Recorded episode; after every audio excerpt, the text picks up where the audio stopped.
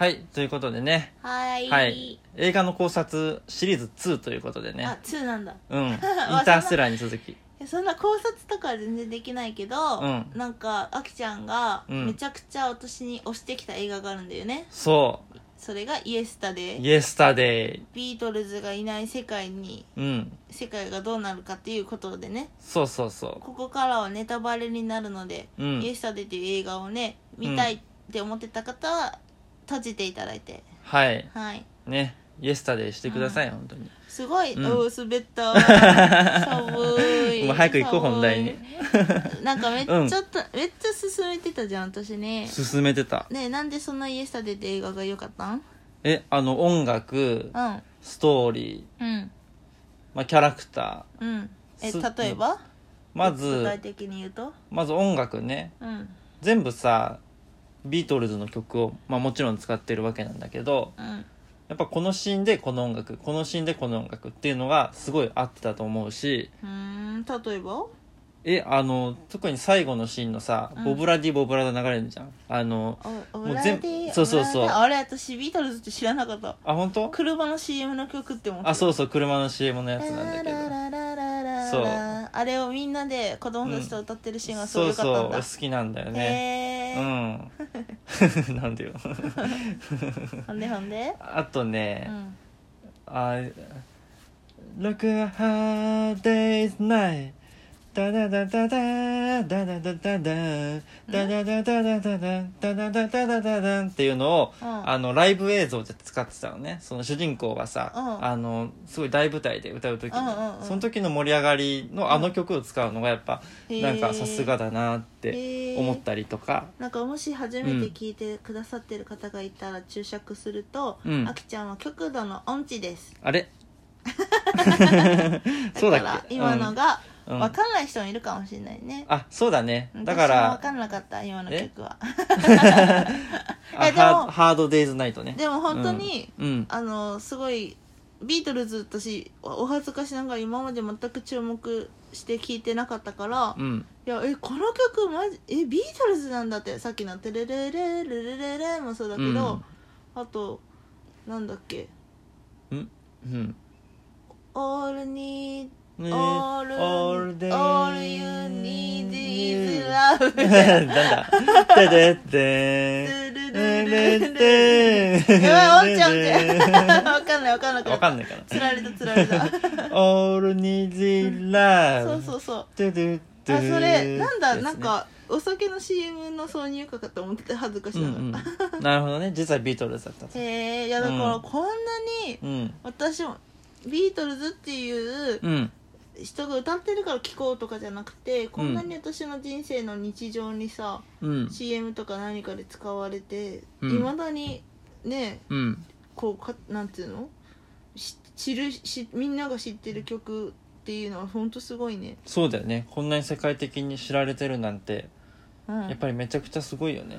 だからなんかそれは、昨日話した、うんなんか「思いは不滅」っていうのにめちゃくちゃ通じるなって思ったのうんなんかやっぱりうん人に人の苦しいあごめんごめんしうんあの人のなんかうんなんていうの記憶あ脳みそに残るうん思い的なものってうんやっぱりこうやって語り継がれるというか、うん主人公もさビートルズが好きすぎて、うんこうこう知らない世界にこう、うん音楽をさうんビートルズの音楽を広めたいっていう気持ちがあったじゃん、うん自分が有名、音楽家とアーティストとして有名になるっていうさうんしなんていうの私利私欲も最初はあって始めたけどうんで結局本当にさその曲を真似てるだけでさめちゃくちゃ大ヒットしたじゃん、そうだねすごいうんなんかそんなにビートルズっていう音楽はうん人々の心にそんなにやっぱ共鳴するんだなってなんか映画見てて、うんその設定だけどうんさ、うん設定だけどあのビートルズの曲だけ聴こうって思ってなかった私も知ってる曲がいっぱいあるのがなんかそういうことだよなと思ってうんうんうんすごいなと思ったすごいよねうんうんそうでさうんまあストーリーの方になるんだけどうんうん俺はさあの主人公あの男の人がさうんあのまあマネージャーのさ幼馴染の女の子かなうんとさまあマネージャーだけどなんかその、まあ、ちょっと両思いみたいなうん感じだったじゃんうんだけどこうなかなかうまくいかなくてうん結局その女の子がさ、うんあの違う男の子と付き合うじゃん、うんでだけどその後最終的にはさ、うんあの結ばれるうんうんわけじゃんうんうんそうでも俺はそれがあのその男主人公の男の人がすごい、自分が有名になってもうんずっとその人だけを好きでいたうんうんなんかそれがすごいあの純愛だなって思ったんだよねへー一途だなって思ったんだよう ねんへうえん、だから俺は純愛映画だってちょっと解釈をしていたんだけへえいやこんなにもど、うん、解釈の仕方が違うのって面白いってぐらい私全然そこ全く見てなかった、 いどういうこと どういうこと、や私うん、の解釈は、うんあこれジョン・レノンの映画だって思ったジョン・レノンの映画、うんだって言うてジョン・レノンうさ、ん5分ぐらいしか出てないよ、でもさ、うん、げ私たちが今生きてるこの世界ではジョン・レノンさん亡くなった亡くなっちゃったじゃんうんなくなっちゃっ最てる後どうねいうし死に方したか知ってるえっとジョン・レノンを好きすぎる人が、あの銃で撃っちゃったんだよねファンみんなの前にファンがってことだよねそうファンがうんでなんかまあそういうのとかさ私もあんまり知らんかったんだけど、うんなんかあなんかジョン・レノンがすごい主役の映画だってなんか感じてあそういえばうん暗殺され、暗殺っていうか殺されたんだっけと思ってうんジョン・レノンさんがどうなどういう死に方したかなんで殺されちゃったのかとかをちょっと見たら調べたのうん、うん偉いねそうそしたら、なんか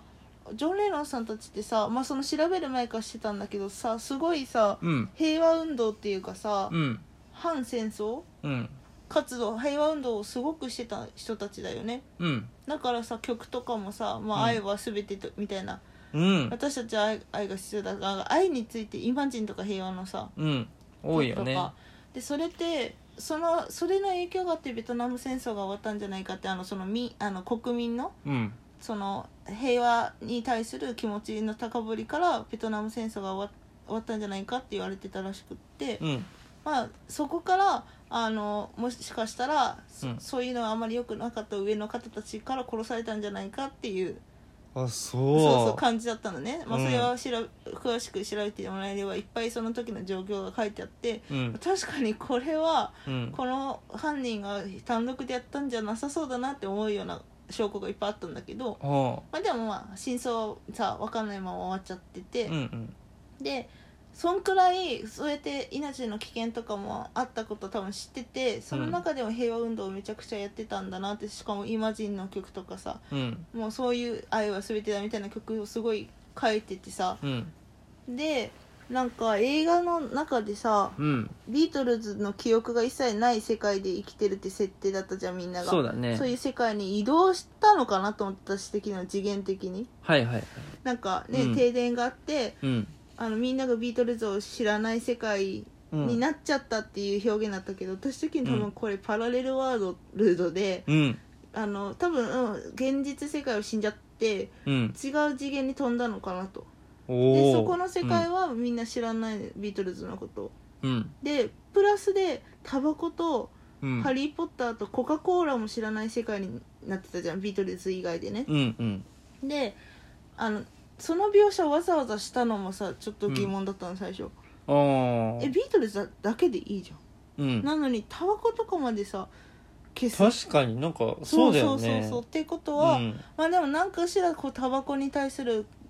思いとかコカ・コーラに対する思いハリー・ポッター知らんけどうん何かしら訴えたいメッセージがあるのかなって思いつつ、うんでなんかジョン・レノンがそのな80歳ぐらいまで生きてたんですねって感じで超喜んでたじゃん主人公は、で今幸せですかみたいなうでんすごい幸せだよみたいなこと言ってたじゃんっうんていうことはあのジョン・レノンが生きてるこの世界にはうんタバコとか、うんコカ・コーラハリー・ポッターっていうものがなくてうんでその私がすごく一番疑問だったのが、うんあのし恋愛それって一途って言うけどさ、うん私的にはあの途中こっち来たのに結局そっち行くんかいっていう考えだっ たの しかも付き合ってんのにその付き合ってる2人が見に来てるって知ってんのにそこでみあんなかっこいい大勢の前でライブしてうん告白するとかずるすぎやろってなんだこいつはって思っちゃったでそれでホイホイついていく女も女だなとかわあめっちゃなんか思っちゃってうんうんでプラス、うんジョン・レノンじゃないよビートルズのことを実は他のあと2人記憶に残ってる人がいて、うんその人たちがさあなたは書いてんじゃないの知ってるわ的なこと言ってくるけど、うんその時もなんかおおこっから争いなのかなって思ったら、うんいやあなたのことを応援してる私たちは歌えないからあなたがいてよかったっつって超ウェルカム感出しててさ、そうだよねえなんか疑問すぎて全部が、うんだからそこで思ったのがうんストーリー展開的にそういう人間の悪意っていうものが一切出てこなかったうんからあ、うんコカ・コーラとかう、んうん、となんだっけタバコうんっていう記憶がなかったのとプラス人間の悪意、うん要はジョン・レノンたちが私たちの今生きてるこの世界で平和運動をして望んでいた、もう愛が全ての世界うんもう悪意とか憎しみとかない戦争がない世界っうんていう次元だったのかなってだからジョン・レノン生きてたのかなって思ったなるほどねうんいやすごいなそんな考えなんだ